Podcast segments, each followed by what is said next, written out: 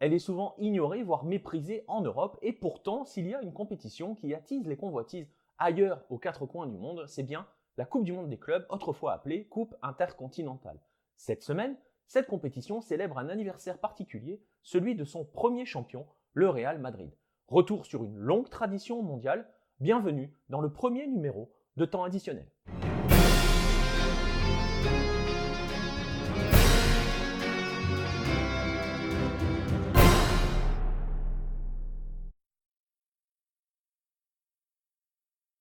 Le football est arrivé en Amérique du Sud dans les pas des colons européens, qu'ils soient britanniques dans la plupart des pays ou néerlandais comme c'est le cas au Paraguay. Il va s'installer ce football progressivement dans chacun des pays à un rythme plus ou moins rapide et va être dans tous les cas approprié par les locaux. Ceux-ci ne vont jamais tout de même couper le cordon avec le vieux continent puisque l'on va voir des tournées qui sont organisées au début du siècle et surtout à partir des années 20 entre les équipes sud-américaines et les équipes européennes. Les Sud-Américains vont se rendre parfois en Europe, comme les Européens vont parfois venir euh, jouer en Amérique du Sud. Ce sont alors les seuls moments de lutte entre les deux continents, entre l'ancien et le nouveau monde. Il manque alors un cadre véritable pour organiser des compétitions entre les clubs venus de ces deux parties de la planète. À partir des années 50, ce cadre va arriver. On voit par exemple l'arrivée au Brésil de ce que l'on appelle la Copa Rio, dont la première finale de 1951 oppose Palmeiras à la Juventus, une édition à laquelle participe un Français, l'OGC Nice. Parallèlement à cela, au Venezuela, en 1952 est créée la Pequeña Copa del Mundo des Clubes, la petite Coupe du Monde des clubs, qui va voir s'affronter les meilleures équipes des deux continents. On va voir ainsi, par exemple, le Real Madrid affronter Millonarios ou encore River Plate, ou le Barça affronter en finale de 1957 le Botafogo d'un certain Garincha. La compétition comme la Copa Rio ne vont durer qu'un certain temps, et pendant que la Pequeña Copa del Mundo des Clubes touche à son terme, va naître en France un tournoi qui va regrouper et prendre un petit peu la suite de cela, c'est le tournoi de Paris. Celui-ci va se tenir à intervalles réguliers pendant une décennie avant de, revenir un petit peu de manière plus épisodique, mais perdurer tout de même jusqu'au début des années 2010.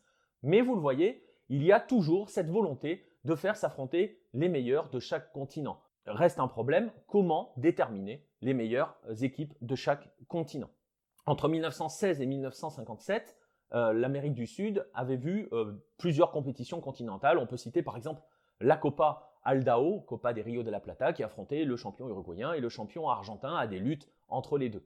Pas de véritable compétition continentale de club, si ce n'est qu'en 1947, euh, Robinson Alvarez, président de Colo Colo, alors champion du Chili, décide soutenu par le président de la Confédération sud-américaine, la CONMEBOL, euh, Luis Valenzuela, accessoirement lui aussi chilien, d'organiser un tournoi qui regroupe les champions des autres pays. C'est un petit peu la première graine qui est plantée et on l'on dit que c'est ce genre de tournoi qui a inspiré Gabriel Ano pour créer sa compétition européenne de clubs. Car oui, en 1955, l'Europe met en place sa Coupe d'Europe des clubs champions européens. Le Real Madrid gagne les cinq premières éditions. L'Europe est en avance sur l'Amérique du Sud, sur l'organisation d'une compétition continentale de clubs. Trois ans plus tard, cette idée revient en Amérique du Sud, notamment lorsqu'Henri Delaunay, l'homme qui est à la base l'un des artisans de la création de la Coupe du Monde et aussi de l'Euro, demande à la CONMEBOL euh, de définir un champion pour organiser une compétition entre le champion d'Amérique du Sud et le champion d'Europe.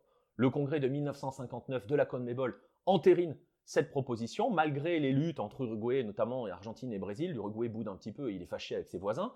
Mais bref, la Copa Campeones de América voit le jour en 1959. Elle va devenir Copa Libertadores en hommage au libérateur du continent en 1965, même si ce terme, Copa Libertadores, est utilisé par la presse dès la première édition. Cette première édition sacre son premier champion, vous l'avez deviné par rapport au maillot, c'est effectivement Peñarol. On a donc d'un côté une compétition continentale européenne, d'un autre côté une compétition continentale sud-américaine, qui chacune élise un champion. Vous comprenez que du coup, la compétition mondiale, puisque l'on considère alors qu'Europe et Amérique du Sud fournissent les meilleures équipes du monde, prend sens. La Coupe du Monde des clubs, la Coupe intercontinentale, voit le jour. La première édition se tient en 1960, le 3 juillet au Centenario à Montevideo, là où s'est déroulée la première Coupe du Monde des Nations. Peñarol accueille le Real Madrid. Le 4 septembre, lors du match retour, le Real atomise Peñarol, le Real de Di Stefano et Pushkassin et le Peñarol d'Alberto Spencer. 5 buts à 1, il est le premier champion de la Coupe intercontinentale, l'histoire de la Coupe intercontinentale peut alors débuter. Cette histoire va être très rapidement agitée dès les premières années, parce que si la compétition s'installe dans les esprits hein, et que chacun, euh, malgré les difficultés à traverser l'océan, euh, trouve un véritable intérêt à, affronter le champion de l'autre côté du monde, la violence va venir euh, s'immiscer, s'inviter dans la partie. Déjà au niveau des nations, on peut parler notamment de la bataille de Santiago entre Chiliens et Italiens lors de la Coupe du Monde 1962. On peut parler notamment des différentes batailles qui ont eu lieu lors de la Coupe du Monde anglaise, avec le traitement reçu par les, les Brésiliens et notamment Pelé, l'élimination de l'Uruguay et surtout ce fameux match de l'Argentine, malgré pas marqué par l'expulsion et les grandes, les grandes affrontements qui en ont suivi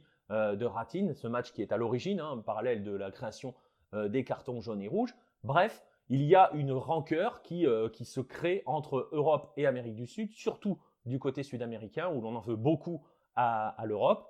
Et on va profiter de la Coupe intercontinentale pour régler les comptes. Cela commence dès 1967 avec le Racing qui s'impose lors d'un match de barrage face au Celtic dans un match nommé la bataille de Montevideo, parce qu'il est marqué par six expulsions, parce qu'il va y avoir euh, des batailles sur le terrain, l'intervention de la police, enfin bref, le chaos total. Ce chaos se poursuit au début des années 70, notamment surtout avec Estudiantes, qui était déjà connu sur le continent hein, pour ses coups de vis. Alors on va dire pragmatisme, mais le Estudiantes de, de Zubeldia était connu pour ses coups de vis, et notamment ce match très célèbre face au Milan AC. Euh, Estudiantes est battu 3-0 en Italie, et au match retour à La Plata, cela vire au chaos et au règlement de compte général. Les Italiens sont agressés dès la sortie du tunnel, hein, ils reçoivent du café chaud sur le visage par exemple euh, jeté par les supporters, sont agressés sur le terrain, il va y avoir des multiples coups de poing, de multiples euh, bagarres, on va voir Nestor Combin se faire briser le nez et finir par s'évanouir sur le terrain parce que l'arbitre, un petit peu trop complaisant dirons-nous, lui interdit de sortir du terrain. Combin finira donc avec un nez brisé, l'image célèbre de, de, Combin, le maillot taché de sang, et Combin finira même arrêté par la police. Le fait est que les Italiens ne veulent plus jouer. Le milieu des années 70, c'est bagarre sur bagarre. Euh, L'Ajax de Cruyff refuse d'y participer un temps. Panathinaikos joue le national euh, et finit avec un joueur qui a une jambe brisée. Bref, vous voyez, les équipes européennes commencent, les champions d'Europe commencent à ne plus vouloir y aller. Et l'Europe finit par envoyer, euh, entre guillemets, celui qui a bien envie de se prendre des pains en Amérique du Sud.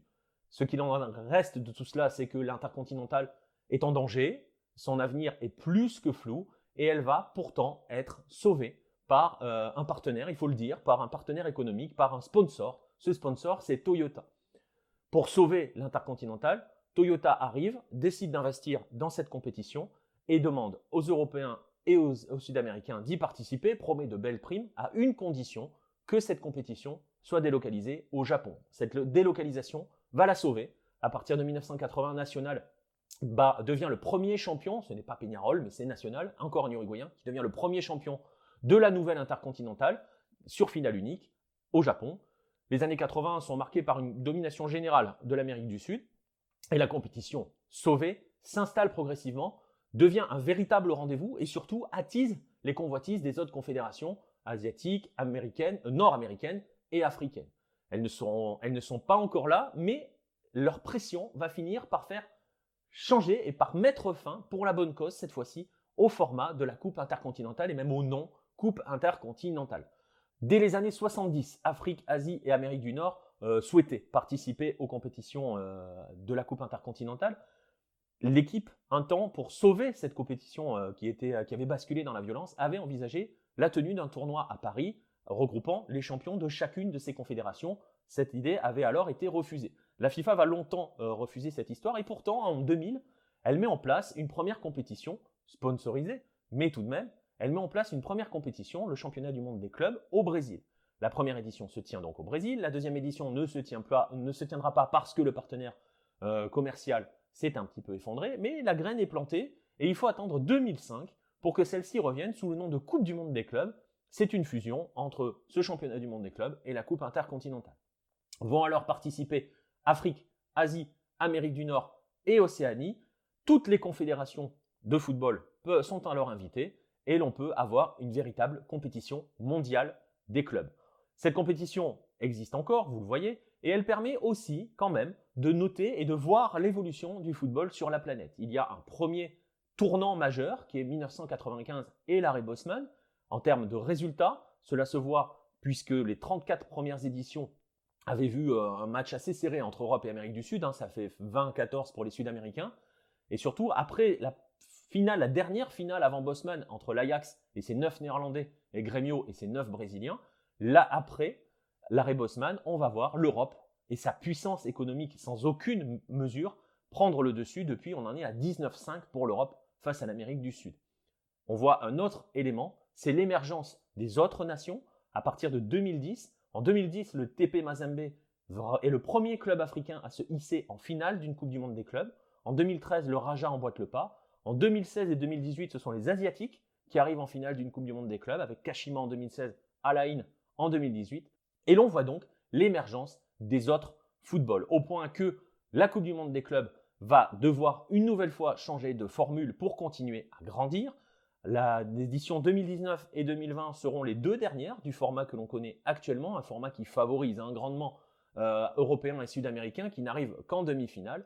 Et l'on va passer, à partir de 2021, à une nouvelle compétition toujours placée sous l'égide de la FIFA, qui va remplacer la Coupe des Confédérations, ce qui montre au passage la puissance prise par les clubs sur les nations, mais surtout une compétition qui sera organisée à 24. Si l'on ne connaît pas encore ni le format, même si l'on sait qu'il y aura 8 groupes de 3, mais donc on ne connaît pas véritablement comment cela va fonctionner, si l'on ne sait pas encore comment vont être réparties les 24 places entre les différentes confédérations, cela montre surtout qu'il y a toujours un intérêt et un intérêt grandissant pour les affrontements mondiaux, pas seulement entre nations, mais également entre clubs, et cela montre que malgré ces presque 60 ans, la Coupe du Monde des clubs, une Coupe intercontinentale autrefois, est promise encore à un bel avenir.